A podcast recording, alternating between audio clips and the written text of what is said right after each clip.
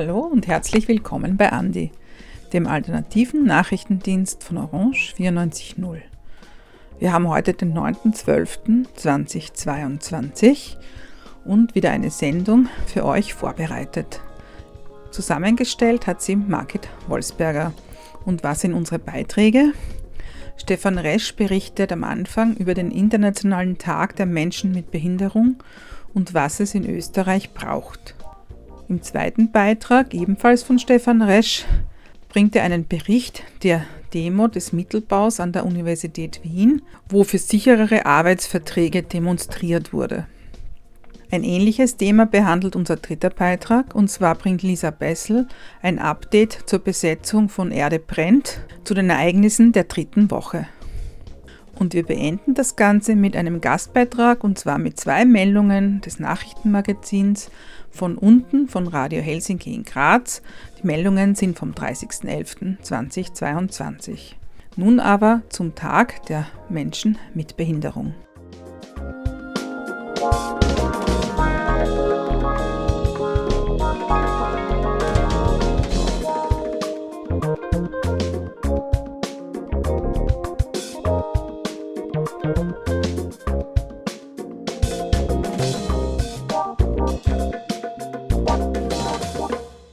Behindert sein ist ein ständiger Kampf um Gleichberechtigung und Selbstbestimmung. Man hat fast keine andere Wahl, als bei diesem Kampf mitzumachen. Der 3. Dezember, dieses Jahr der letzte Samstag, ist der Welttag der Menschen mit Behinderung. Seit 1993 soll dieser Gedenk- und Aktionstag auf die Rechte von Menschen mit Behinderung aufmerksam machen und größeres Bewusstsein in der Öffentlichkeit schaffen. Katharina Müllebner ist studierte Bildungswissenschaftlerin und ist für den Verein Bizeps Zentrum für selbstbestimmtes Leben tätig. Sie hat mit Andi über die Bedeutung des 3. Dezember gesprochen. Naja, eigentlich soll es, soll es an die Menschenrechte von Menschen mit Behinderungen erinnern. Für mich ist es kein Tag, wo man Menschen mit Behinderung feiert sozusagen, sondern wir Menschen mit Behinderungen leben in einer Gesellschaft, die eigentlich auf die Bedürfnisse Nichtbehinderter ausgerichtet ist. Und wir müssen sehr viel, um sehr vieles kämpfen, was für andere selbstverständlich ist, wie zum Beispiel inklusive Schule für alle, faire Chancen am ersten Arbeitsmarkt, um nur zwei Beispiele zu nennen. In Österreich haben diesen Welttag sehr viele Personen genutzt, um äh, nochmal auf die Straße zu gehen. Sie, erinnern sich, es gab den nationalen Aktionsplan, mit dem waren wir nicht zufrieden. Da gab es am 29. September die ersten große Demonstrationen österreichweit.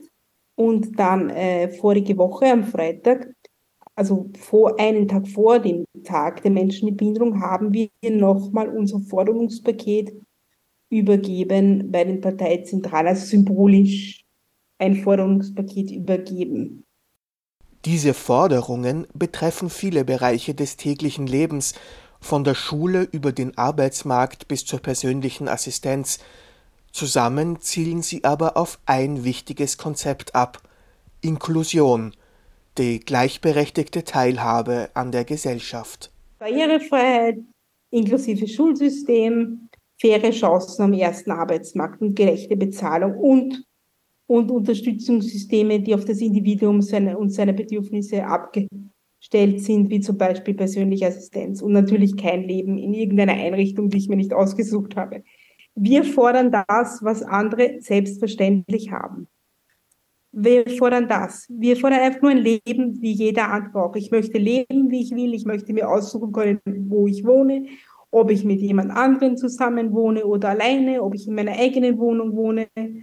Ich möchte mir aussuchen können, was ich arbeite. Ich möchte arbeiten, ich möchte dafür fair bezahlt werden, ich möchte das arbeiten, woran ich Interesse habe und ich möchte einfach mein Leben selbstbestimmt leben, so wie ich es möchte. Wir möchten genau dieselben Wahlmöglichkeiten wie alle anderen, auch wie Sie sie vielleicht haben und wie viele andere sie auch haben. Bei der Politik ortet Katharina Müllebner noch großen Handlungsbedarf, was die Rechte von Menschen mit Behinderung betrifft. Ein Beispiel für die oft wenig wirksamen Versuche, diese Rechte weiter durchzusetzen, sieht sie im neuen Nationalen Aktionsplan Behinderung. Dieser Aktionsplan soll der Rahmen für die Pläne in der Behindertenpolitik bis zum Jahr 2030 sein, wurde von der Community aber sehr negativ aufgenommen. Naja, das Problem ist, dass wir sehr oft die Situation haben, dass wir immer und immer wieder dieselben Ziele formulieren und selten über die praktische Umsetzung nachgedacht wird. Das heißt nicht, dass es nie passiert oder nicht im Kleinen passiert, aber schauen Sie, es bringt nichts, wenn ich sehr ausführlich formuliere, was ich brauche das immer und immer wieder ohne konkrete Schritte festzulegen, wann hat das fertig zu sein Woran sehe ich überhaupt, ob das umgesetzt ist? Welche Kriterien gibt es, um zu beurteilen, dass schulische Inklusion gelungen ist? Welche Richtwerte gibt es da? Wo findet es schon statt?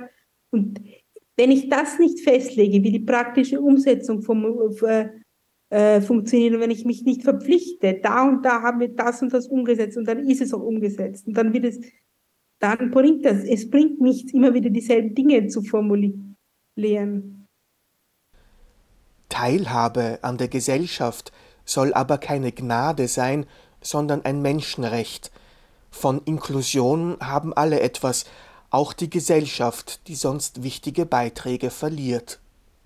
Das ist ja auf lange Sicht gesehen, wenn wir teilhaben, ist es nicht nur ein Gewinn für uns, sondern ein Gewinn für die ganze Gesellschaft. Weil dann, wenn wir arbeiten, können wir selber arbeiten, können wir selber unser Geld verdienen, sind wir nicht auf Leute angewiesen, die uns da halten, sondern wir können selber Geld verdienen, wir können uns unserem sauer verdienten Geld Weihnachtsgeschenke shoppen gehen, weil es Weihnachten gerade aktuell ist und können was zum Konsumleben beitragen und wir können etwas, unser Wissen, unsere Talente einbringen, egal, jeder kann irgendetwas machen. Und die Gesellschaft verliert ja diese Ressourcen. Stellen Sie sich vor, ich hätte es nicht geschafft zu studieren und wäre in einer Sondereinrichtung, dann hätten wir, dann hätten wir meinen, mein Wissen nicht, dann hätten wir meine Arbeitsleistung nicht, dann hätten meine Kunden meine Beratungsleistung nicht. Dann fehlen einfach Menschen, dann fehlen Menschen ihr Wissen und ihr Dasein. Selbst, selbst wenn man nicht vielleicht Vollzeit arbeiten kann, jeder Mensch ist wertvoll für die Gesellschaft und jeder Mensch hat das Recht, draußen zu sein. Jeder Mensch hat das Recht, in, in der Mitte der Gesellschaft zu leben, überall, wo es ihm möglich ist, teilzuhaben. Das ist einfach ein Menschenrecht. Ein Hindernis für Inklusion ist die Darstellung von Menschen mit Behinderung in den Medien. Gerade in der Vorweihnachtszeit, während der jährlichen Kampagne von Licht ins Dunkel, wird regelmäßig Kritik daran laut. Leute, die spenden, ist prinzipiell eine gute Sache. Ich spende auch. Aber man kann spenden, ohne Leute dafür zu demütigen. Die Darstellungsweise von Menschen bei Licht ins Dunkel ist schlicht und einfach entwürdigend und schadet der Community. Wenn ich an Licht ins Dunkel denke, denke ich an, weiß ich nicht, ob den jemand kennt, Tiny Tim aus der Weihnachtsgeschichte. Er ist eine rührselige Figur, Menschen weinen, wenn sie an ihn denken. Er bekommt an Weihnachten seinen Trud an und dann ist alles gut. Spenden, Spenden per se ist nichts Schlechtes, aber das Problem ist, dass das Licht ins Dunkel mit der Darstellungsweise von der Gruppierung Behinderung einen großen gesellschaftlichen Schaden anrichtet. Wenn wir in einer idealen Gesellschaft leben würden, würde es Licht ins Dunkel einfach nicht mehr geben. Punkt, weil wir da alles gefördert bekommen, was wir brauchen. Aber so Licht ins Dunkel jetzt ist, darf es auf keinen Fall bleiben weil so richtet es einen massiven Schaden an. Und es geht nicht darum, dass die Leute böse sind, die was spenden. Ich spende auch. Dann war das Missverständnis, dass die Leute gesagt haben, ja, aber spenden, meinen wir es doch gut, natürlich.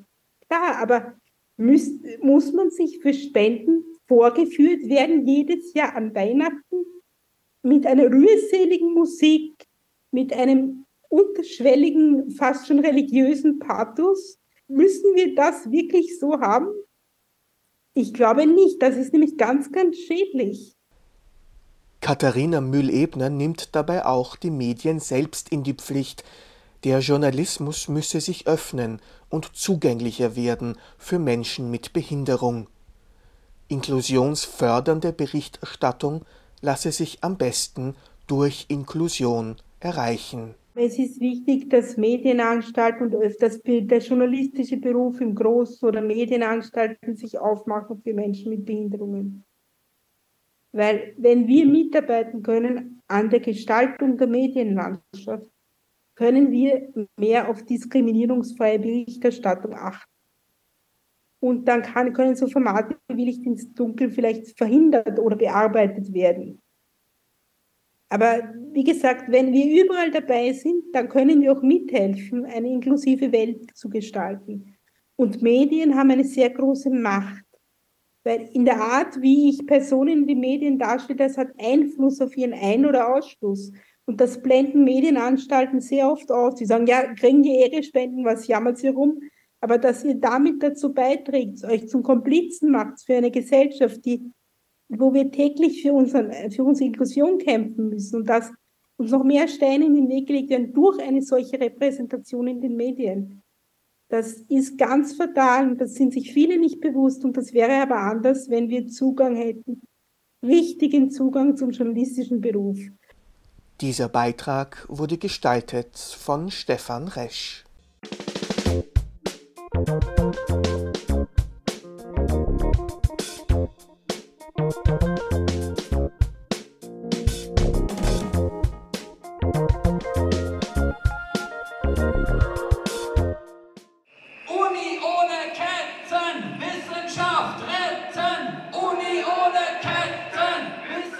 Für den vergangenen Dienstag, den 6. Dezember, hatten der Unterbau Uni Wien, das Netzwerk Unterbauwissenschaft NUVIS, die IG LektorInnen sowie der Unterbau TU Wien zur Demonstration aufgerufen. Uni ohne Ketten, Wissenschaft retten, so lautete das Motto der Kundgebung. Bei knapp fünf Grad und eisigem Nieselregen haben sich mehr als 700 Menschen in der Teinfallstraße hinter dem Burgtheater eingefunden. Erstes Ziel des Demonstrationszuges war die Zentrale der Gewerkschaft öffentlicher Dienst, kurz Goeth. Dort begannen an diesem Dienstagvormittag die alljährlichen Verhandlungen über den Kollektivvertrag für die Arbeitnehmerinnen der Universitäten.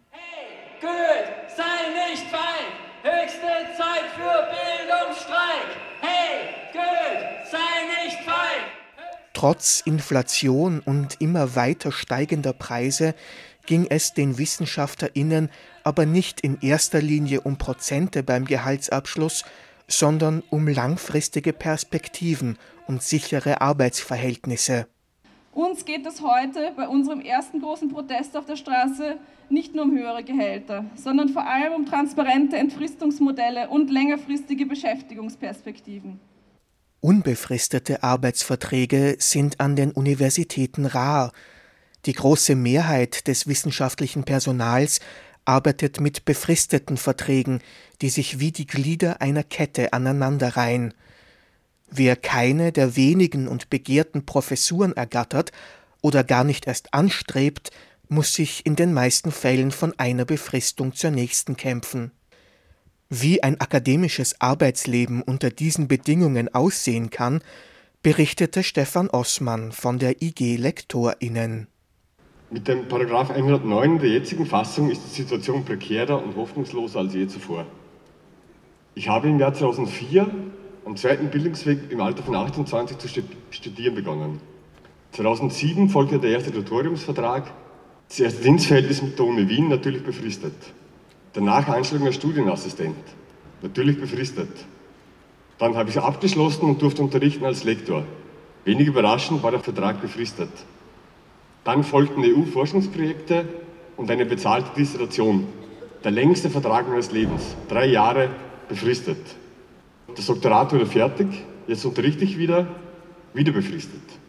Diese Befristungen werden jeweils auf sechs Monate angestellt, ohne die Sicherheit, erneut in sechs Monaten wieder einen Job zu bekommen. Dieses perfide Spiel konnte ich wunderbar die letzten 15 Jahre mitspielen. Jetzt geht's nimmer. Ich will keine ganz große internationale Karriere. Ich will nicht alle zwei bis sechs Jahre das Land verlassen müssen. Alles, was ich will, ist von meinem universitären Lehren auskommen zu können. Es ist jetzt schon schwierig. Mit Paragraph 109 wird es mir komplett verunmöglicht. Spätestens in sieben Jahren muss mich die Universität Wien rauswerfen mich de facto mit einem Berufsverbot an diese Institution belegen und mich dann im Alter von 54 vor die Tür setzen. Der Paragraph 109 des Universitätsgesetzes ist die sogenannte Kettenvertragsregelung. Sie legt fest, wie lange WissenschaftlerInnen mit aufeinanderfolgenden befristeten Verträgen, den Kettenverträgen, angestellt werden dürfen. Leonie Breth vom Netzwerk Unterbau Wissenschaft NUWIS erklärt die Probleme mit den Befristungen folgendermaßen. Paragraph 109 des UG 2002 erlaubt weitreichende Ausnahmen vom Kettenvertragsverbot und verhindert eine nachhaltige Beschäftigungskultur. Circa 80 Prozent des gesamten wissenschaftlichen Personals an den österreichischen Universitäten sind aktuell befristet angestellt. Das sind rund 34.000 Personen. Die jüngste Novelle des Universitätsgesetzes im Jahr 2021 gibt nicht eben Hoffnung dazu, dass sich daran etwas großartig ändert.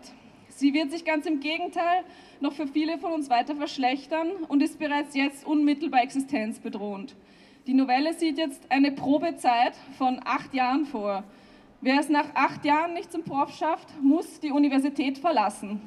Moment mal, keine Organisation und kein Unternehmen würde acht Jahre in seine Mitarbeitenden investieren um dann zu sagen, wir entlassen sie, weil sie nicht der Chef geworden sind. In der Novelle des Universitätsgesetzes von 2021 wurde die Kettenvertragsregelung an einer entscheidenden Stelle verschärft. Bisher konnten die Wissenschaftlerinnen nach einem Jahr Pause, beispielsweise in der Arbeitslosigkeit, wieder befristet an ihrer Universität angestellt werden. Die Kette konnte fortgesetzt werden. Jetzt ist das nicht mehr möglich. Nach höchstens acht Jahren in Kettenverträgen dürfen die WissenschaftlerInnen gar nicht mehr von derselben Institution befristet angestellt werden. Wer ist der Mittelbau? Der Mittelbau, das sind Studienassistentinnen, das sind Tutorinnen, es sind äh, Predocs, es sind Postdocs, es sind äh, alle befristeten Personen, die keine ordentliche Professur haben, ähm, und diese Personen sind 34.000 Personen in Österreich. Hallo? Unbefristete Verträge vergeben die Universitäten allerdings nach wie vor kaum. Nach acht Jahren ist also Schluss, befürchten die Wissenschaftlerinnen. Entweder sie steigen aus der Wissenschaft aus oder sie ziehen weiter an andere Universitäten in andere Städte und Länder. Gerade für Menschen mit Familie ist das aber oft keine Option. Familienleben, warum kann's nicht beides geben? Forschung und Familienleben, warum kann's nicht beides geben? Nach der Goethe stattete der Demonstrationszug am vergangenen Dienstag auch dem Bildungsministerium am Minoritenplatz einen Besuch ab. Hier wollten die WissenschaftlerInnen ihrer Forderung nach Ausfinanzierung der Universitäten Nachdruck verleihen. Die Finanzierung der Wissenschaften dürfe sich nicht auf eine kleine Elite der Exzellenz beschränken, sondern müsse verschiedene Karrieremodelle umfassen.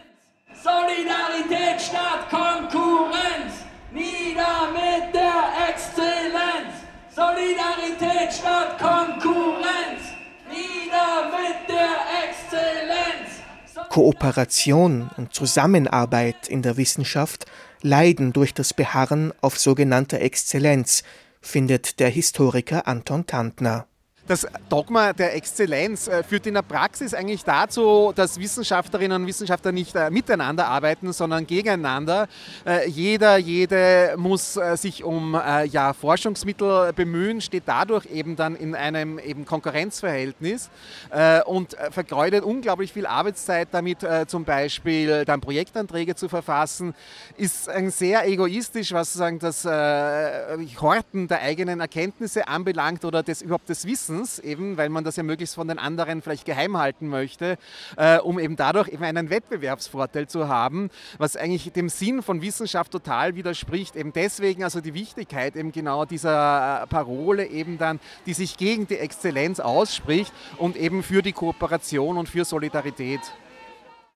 Nach der Zwischenkundgebung vor dem Wissenschaftsministerium zog die Demonstration des Unterbaus über den Ring zum Hauptgebäude der Universität Wien. Vor dem Haupteingang am Universitätsring folgte die Abschlusskundgebung mit der Forderung nach einer Demokratisierung der Universitäten Österreichs. Diejenigen, die betroffen sind, wissenschaftliches und allgemeines Personal, sollen mehr Mitspracherechte bekommen, so die Demonstrierenden. Solidarität mit dem Mittelbau oder angesichts seiner prekären Situation Unterbau bekundeten auch die Studierenden, sowohl die ÖH der Uni Wien als auch die Erde brennt Bewegung waren unter den RednerInnen vertreten. Sie schlossen sich den Forderungen der WissenschaftlerInnen an, von fairer Bezahlung und unbefristeten Verträgen bis zur Ausfinanzierung und Demokratisierung der Universitäten. Dieser Beitrag wurde gestaltet von Stefan Resch.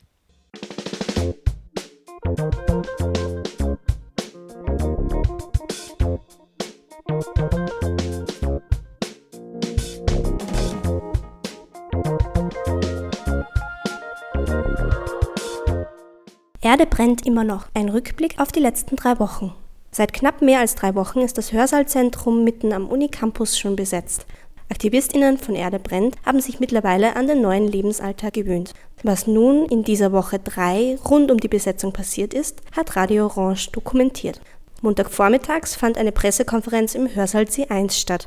TeilnehmerInnen waren Lara Chomak von Erde brennt Boku, Rosa von Erde brennt Salzburg, Bruno Sansenbacher von Erde brennt Wien, Sebastian Kugler vom Mittelbau der Universität Wien und Thoma und Jessica aus dem Vorsitz der österreichischen Hochschülerschaft der Universität Wien. Bildung kann nicht länger ein Privileg sein, Bildung muss für alle zugänglich sein. Gleichzeitig wollen wir als Studierenden Mitsprache im Curriculum haben. Es kann nicht mehr sein, dass es ein kleines Gremium darüber entscheidet, was wir lernen müssen, während tagtäglich tausende Themen unausgesprochen und unbehandelt bleiben. Das kann nur gelingen, indem wir uns wirklich an der Universität einem basisdemokratischen Prozess unterliegen und mit uns Studierenden gemeinsam eine Lehre entwickeln, die wirklich zukunftsfähig ist. Dazu gehört nämlich absolut auch die Behandlung von Krisen wie zum Beispiel der Klimakatastrophe, aber auch den sozialen Krisen in allen Fakultäten und in allen Lehrgängen. Das heißt, dass wir eben nicht mehr durch unser Studium gehen können, ohne mit den kritischen Punkten unserer Gesellschaft in Kontakt zu treten. Montagabends trafen sich VertreterInnen des Netzwerks Unterbauwissenschaft, kurz NUBIS, mit Erde brennt zur weiteren Vernetzung.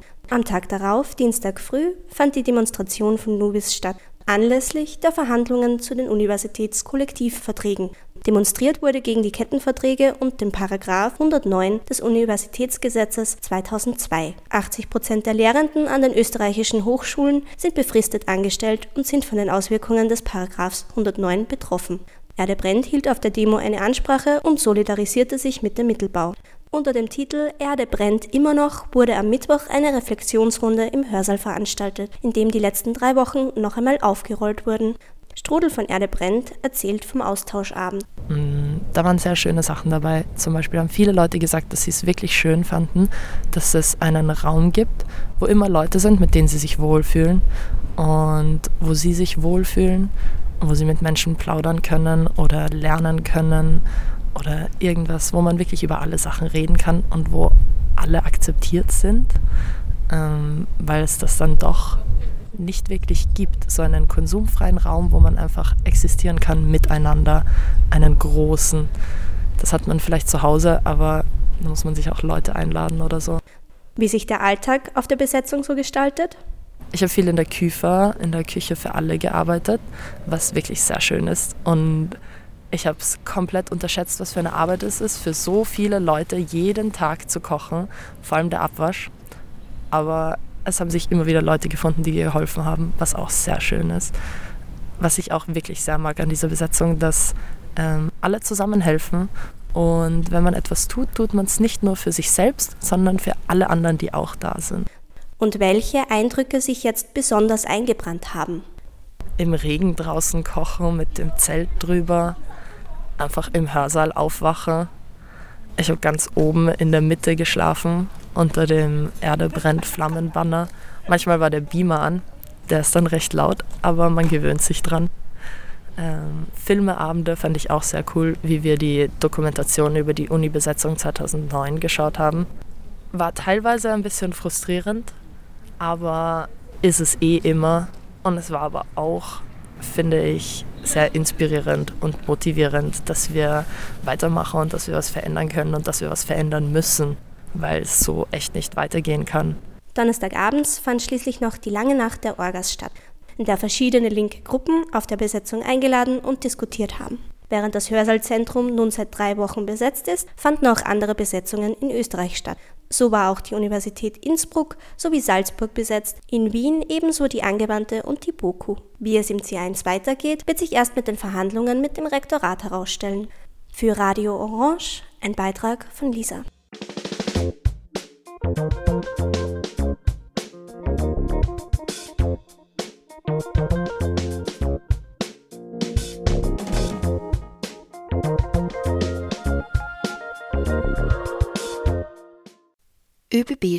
am 28.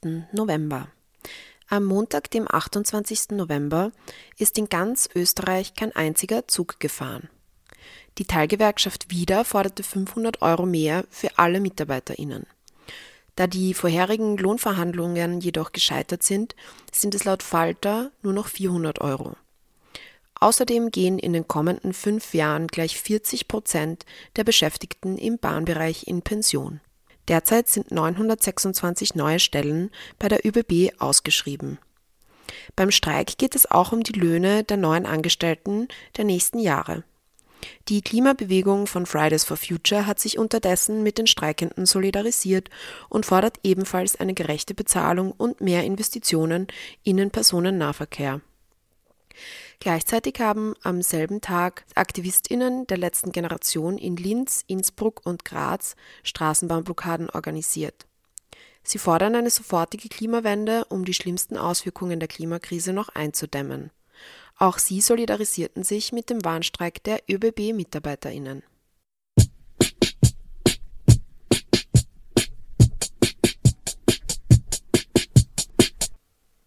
Lage der geflüchteten Menschen in Spielfeld. Mehrere HelferInnen aus der Zivilgesellschaft schlagen bereits seit vielen Tagen Alarm. Der Zustand für geflüchtete Menschen in Spielfeld ist unfassbar. In einer Presseaussendung schreibt der Migrantinnenbeirat der Stadt Graz, laut Berichten aus den Medien und von Zeuginnen ist die Lage dort ein Elend. Zahlreiche Fluchtüberlebende müssen viele Tage und Nächte bei nasser Kälte, meist ohne medizinische Versorgung und ohne ausreichend warme Nahrung in wenig beheizten Zelten verbringen. Der Migrantinnenbeirat sowie viele kleinere NGOs, die hauptsächlich von privaten Spenden leben, rufen nun dazu auf, die Personen menschenwürdig unterzubringen.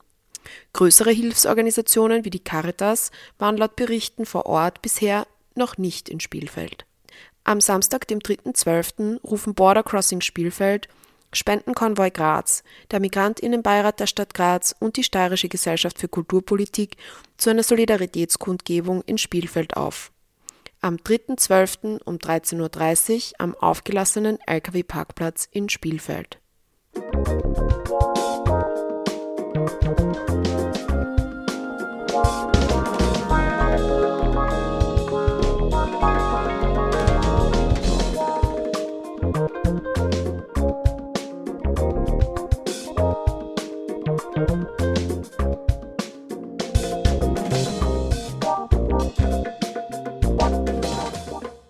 Das war Andi vom 9.12.2022. Andi ist der alternative Nachrichtendienst von Orange 94.0 und die heutige Sendung hat Margit Wolfsberger gestaltet. Ihr könnt diese und alle weiteren Sendungen nachhören auf cba.media. Wir kommen wieder in einer Woche und wir wünschen bis dahin schöne Tage.